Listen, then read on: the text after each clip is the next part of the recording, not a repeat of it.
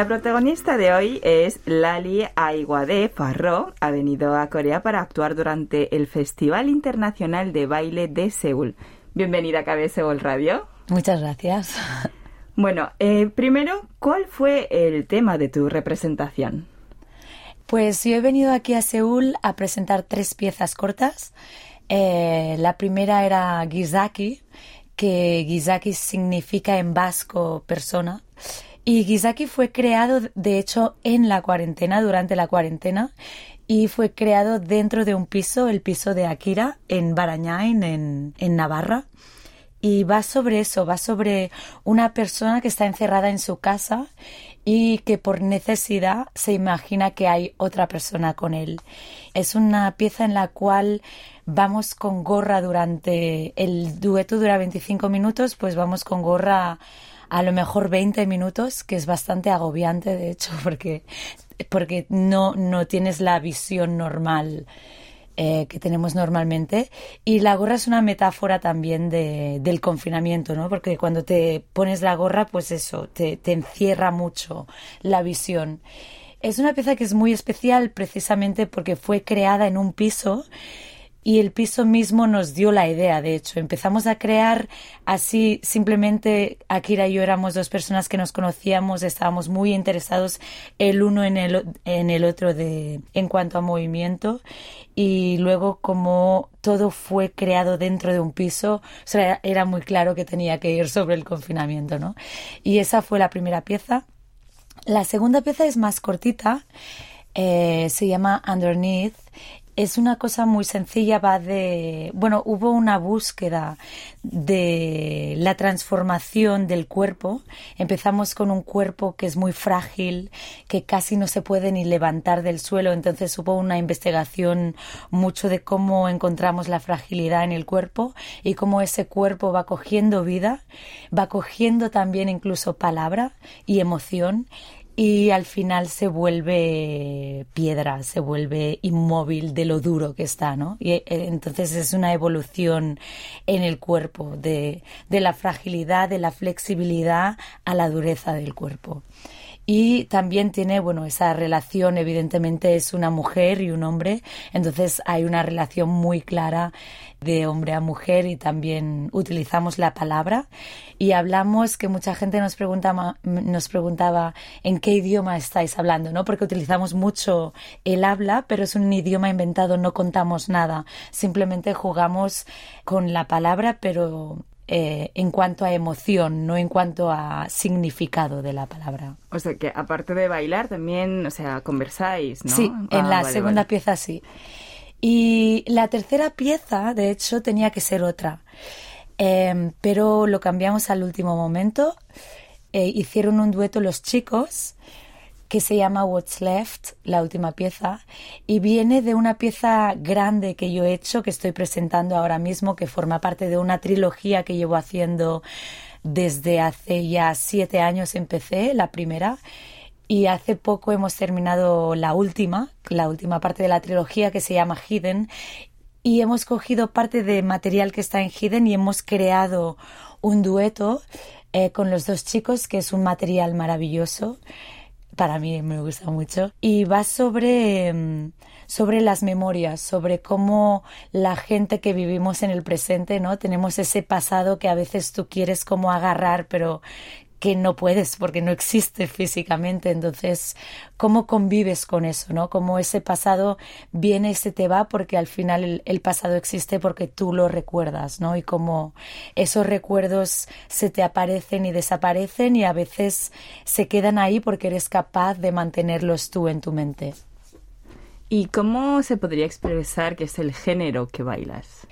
Yo creo que, bueno, dentro de mis piezas siempre quiero contar algo, eso es muy importante, es decir, no es abstracto, hay algo que estoy contando que se puede, eh, evidentemente a mí lo que me gusta en danza es que tú cuentas algo pero no como en teatro, ¿no? Que es exactamente una historia que, que dices tiene un contenido y ese, ese contenido, ¿no?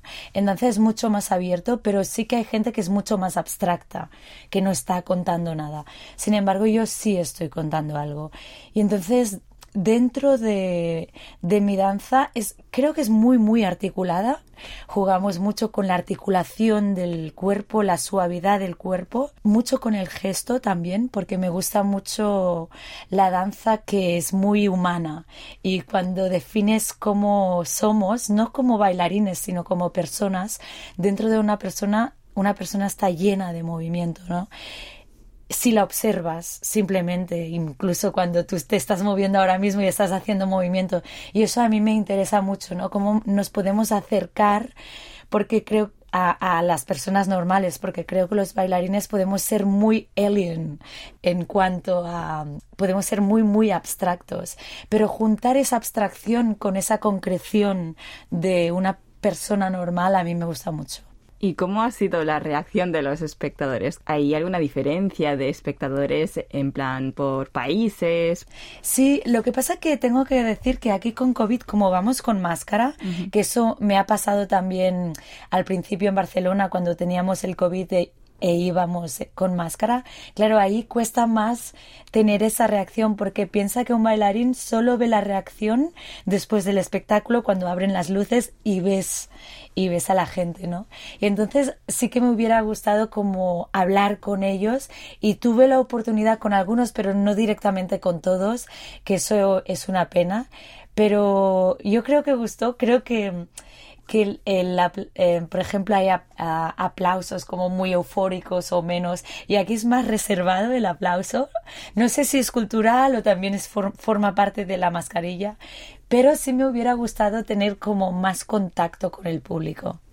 Eres bailarina pero también creadora no sí sí coreógrafa de externa también hago directora de de piezas. Pero no todo el mundo es mm, eh, hace las dos cosas. Hay gente que se dedica solo a uno, ¿no? También. Sí, pero el que se dedica a coreografiar normalmente siempre acaba coreografiando a veces externo y a veces está dentro, ¿eh? Pero hay gente que hace sola, solo uno o el otro. ¿Y cómo te inspiras para crear tus obras? Pues yo me inspiro de, creo, de la vida real. O sea, los temas me gustan mucho que sean de la vida en general. Ya te he dicho que no soy abstracta, ¿no? Entonces quiero contar algo y lo cuento a través de lo, de lo que yo sé de mi vida, ¿no? Y para hacer eso, pues me ayudan mucho em, miro mucho, por ejemplo, Hidden, que es la última pieza de la trilogía, se pensó un año, o sea, un año antes ya estaba pensando en la pieza. Iba de una persona, por ejemplo, que vuelve a casa eh, a su casa donde él había nacido y ahí se encuentra todos sus fantasmas, ¿no? Y para eso cogí muchas referencias de fotos. Por ejemplo, jugamos con un plástico y al principio están todos debajo del plástico, menos él, todos sus recuerdos. Cuando él entra a casa está todo tapado. Además se llama Hidden, ¿no? Entonces lo tapamos todo. Y entonces me, me inspiro mucho de libros, de, de fotos, de películas, cosas que son muy visuales también, porque creo que la danza es muy, muy visual y, y, la danza también es como una foto detrás de otra, detrás de otra que, que hace que haya un movimiento, ¿no? Y es, también está, está muy bien preguntarte, cuando están bailando, preguntarte, ¿y tú qué imágenes, qué te está diciendo esta imagen? Hablas de, yo hablo mucho de imágenes, ¿no? Y al estar, o sea, ahora hablando más de a la hora de bailar, cuando estás en escena, eh, ¿hay veces que se improvisa? Muchas. Ah, eh, depende. Hay lugares, o sea, por ejemplo, en la creación, solo en la, en la creación, em, yo al, al principio improviso mucho para buscar eh, lo que exactamente quiero y las calidades que se acercan a lo que se quiere contar, ¿no? Entonces, para mí es muy importante dejar un lugar donde, donde hay, haya una cierta libertad, porque además juego mucho con las identidades. Pero luego se empieza a fijar mucho.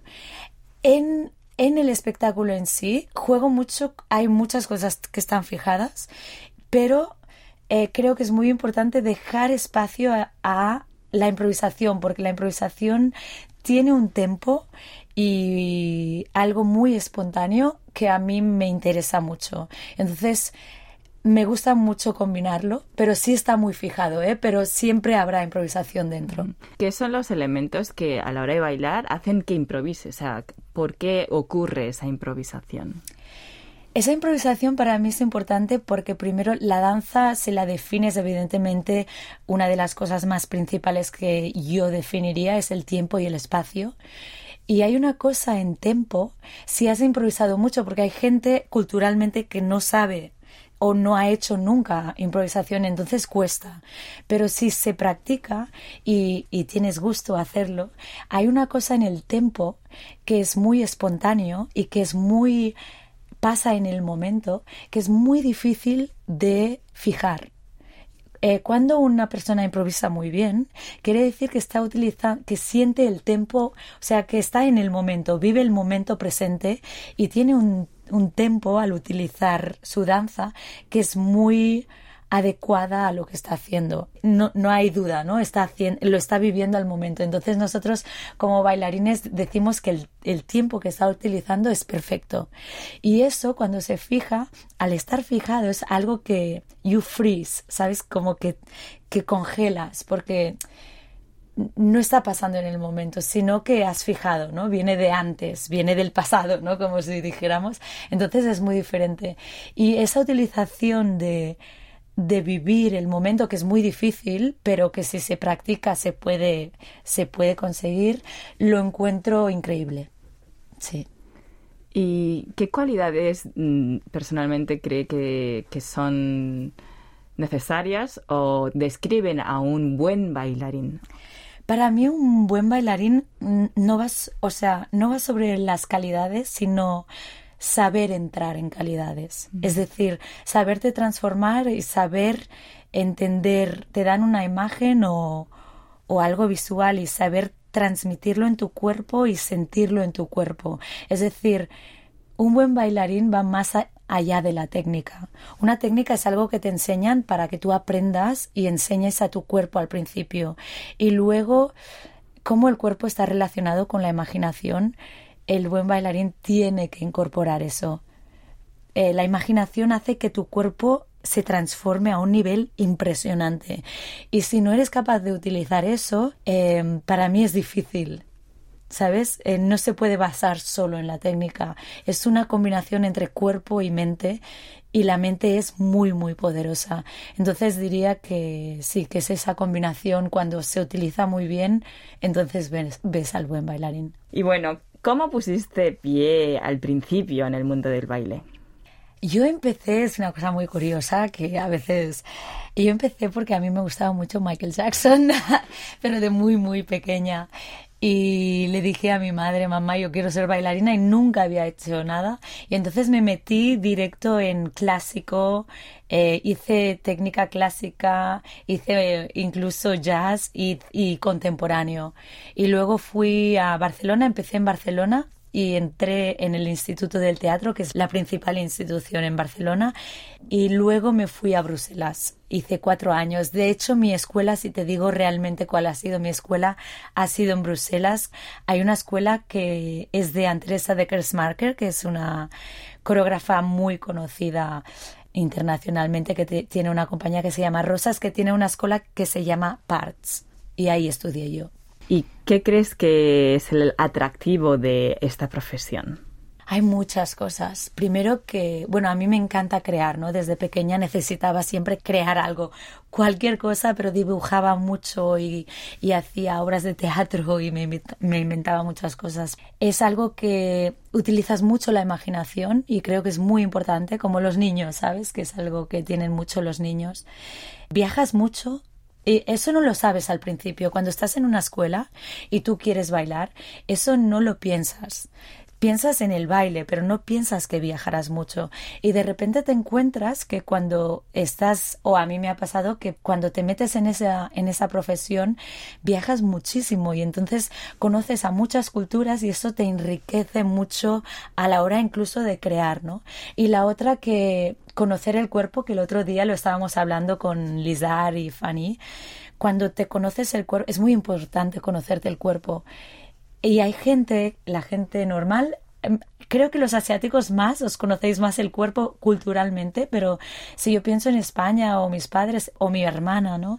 Desconocen el cuerpo y creo que conocerse el cuerpo, notarlo, respirar y saber que un momento en el día tú necesitas cuidarte físicamente, eh, creo que es muy importante.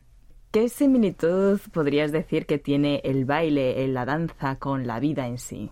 Bueno, yo cuando doy clases utilizo, siempre hablo abstractamente porque en las clases no estoy haciendo una pieza, entonces no lo relaciono, pero cuando hablo de movimiento, eh, sí relaciono mucho las cosas con la vida en sí. Por ejemplo, hay mucha gente que por enseñanza en la danza antes, sobre todo antes, o depende de la cultura, aprenden mucho a aguantar a sujetar y a tensionar. Utilizan, de hecho, en sus clases, utilizan esos verbos. Y yo utilizo mucho el dejar ir. Tienes que saber dejar ir, porque si tú no dejas dejar, si tú no sabes dejar ir, no puedes tener libertad en tu cuerpo y eso lo relaciono con la vida porque también por ejemplo en la danza hay mucho hablamos mucho de inercia. Y si tú defines de inercia es algo que por ejemplo puedes decir que algo que se cae y vuelve a coger una dirección no es algo que tiene un momentum no que hay una caída y luego dirección. Pero para saber caer que hay gente que le hace miedo caer y eso lo puedes relacionar con la vida hay gente que tiene miedo a dejar ir, entonces no puede dejarse caer, entonces no puede volver a direccionar, porque ya está aguantando desde un principio. Yo cuando doy clases y lo que digo me doy cuenta que está tan relacionado con la, con la vida misma. Incluso un bailarín necesita, por ejemplo, también digo mucho, em, simplemente somos cuerpo, pero también la presencia, ¿no? Tienes que saber que tú tienes que estar presente y para estar presente me tienes que mirar.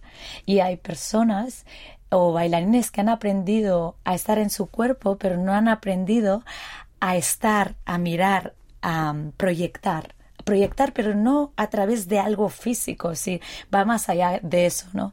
Y creo que en la vida también pasa eso, que hay personas que se encierran y no son capaces de, de bueno, o, o a lo mejor son situaciones, a lo mejor son momentos en los cuales tú no eres capaz de estar ahí, sino que te encierras en ti mismo, ¿no?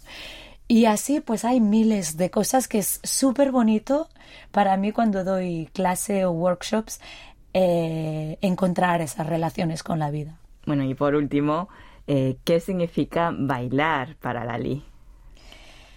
¿Qué significa bailar? Eso es difícil, pero es, para mí es algo muy bello, que, que es como casi no lo podrías definir. Es algo que me gusta mucho porque sientes, a veces cuando yo solo estoy coreografiando, que te he dicho que a veces eh, estoy tres meses en el cual yo soy una directora, ¿no? Y cuando evidentemente lo muestro mucho con mi cuerpo, ¿no? Pero cuando vuelvo a bailar o cuando he bailado aquí en el en el escenario aquí en Seúl, hay algo que me encanta del baile que es muy muy humano y es que el baile eh, cuando tú bailas, aparte que te sientes muy vivo, te sientes vivo porque sudas, porque te cansas y porque te cansas pero aún vas. Y ese, eso es súper bello, lo encuentro muy bello. Aparte que hay cosas súper bonitas que es como la música, ¿no? La música es una nota detrás de otra que nosotros la escuchamos y podemos imaginarnos algo, incluso una historia, ¿no? Y para mí la danza es igual, es algo como muy abstracto que lo miras, pero te puedes imaginar cosas, ¿no? Y eso lo encuentro súper bonito.